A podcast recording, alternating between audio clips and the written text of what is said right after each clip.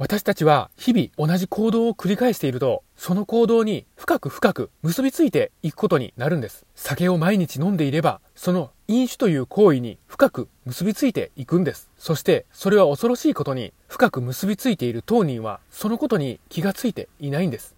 こんにちは、星はじめの男子チャンネルです。今日も皆様に男子を手に取っていただいて、そして体感していただきたいと思います。今、断酒をされている断酒初期の方にとってみたら、飲むべきか、飲まざるべきか、こういった葛藤を抱えていると思います。そして、その葛藤は私たちに苦しみを与えるんですよね。飲みたいな。でも断酒すると決めたしな。今、もう何もかも忘れて飲んだら楽になれるかな。でも、そうして飲んだ結果、さらに飲酒行為へ強く結びついていってしまうんですよね。行動の繰り返しは、その行動を強化していきます。そして、そうやって積み上がっていったものが飲酒習慣なんです。同じ行動の繰り返しがさらに自分をその行動に強く強く結びつけていくことになります。今日はそういったお話をしたいと思います。飲みたい。でも飲んだらダメだ。でも飲んだら少し楽になるかも。ちょっとだけ飲んでしまうか。そうして飲みたい、飲まないの葛藤を打ち消したわけなんですよね。飲みたい、飲まないの葛藤を打ち消したのは一体誰でしょうか？それは紛れもなく飲酒なんですよね。飲酒をすることで、時、ほんのひと時苦しみを打ち消したことになったんです。すると、葛藤を打ち消した安堵感から、さらに飲酒へと強く傾いていくんですよね。結びついていくと言ってもいいでしょう。そうして、そういうことを繰り返していると、飲酒という行為が深刻化さえされるんです。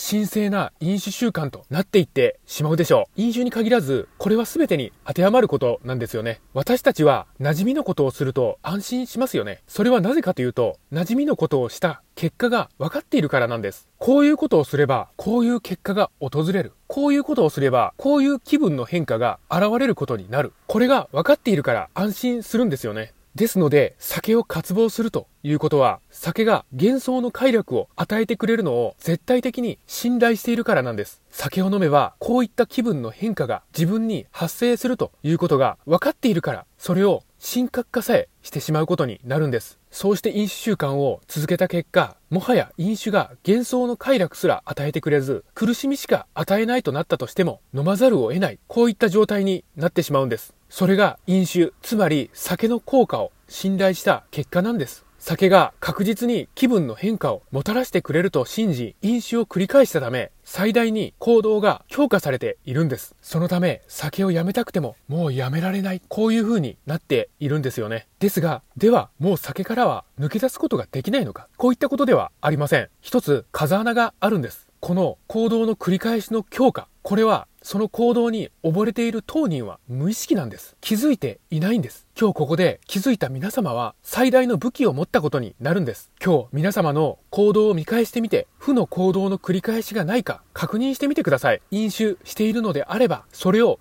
打ち消しましょう。行動の繰り返しが強化されているかいないか、知っているのと知らないのとでは思考行動が変わってきます。ぜひ行動を変えて正の行動を繰り返していきましょう。性の行動とは断酒なんです。断酒の日々を繰り返して強化していくんです。強く強く最大限断酒を信じて強化していくんです。今日の断酒を積み重ねていきましょう。断酒応援しています。このチャンネルでは男子の手がかり発信しております。毎日の飲酒習慣をやめたい、酒とは決別したい、こういった方に向けて発信しております。さあ皆様、酒なし生活の扉は開いております。どうぞこちらへ来てチャンネル登録の方よろしくお願いいたします。今日もご清聴くださいまして本当にありがとうございました。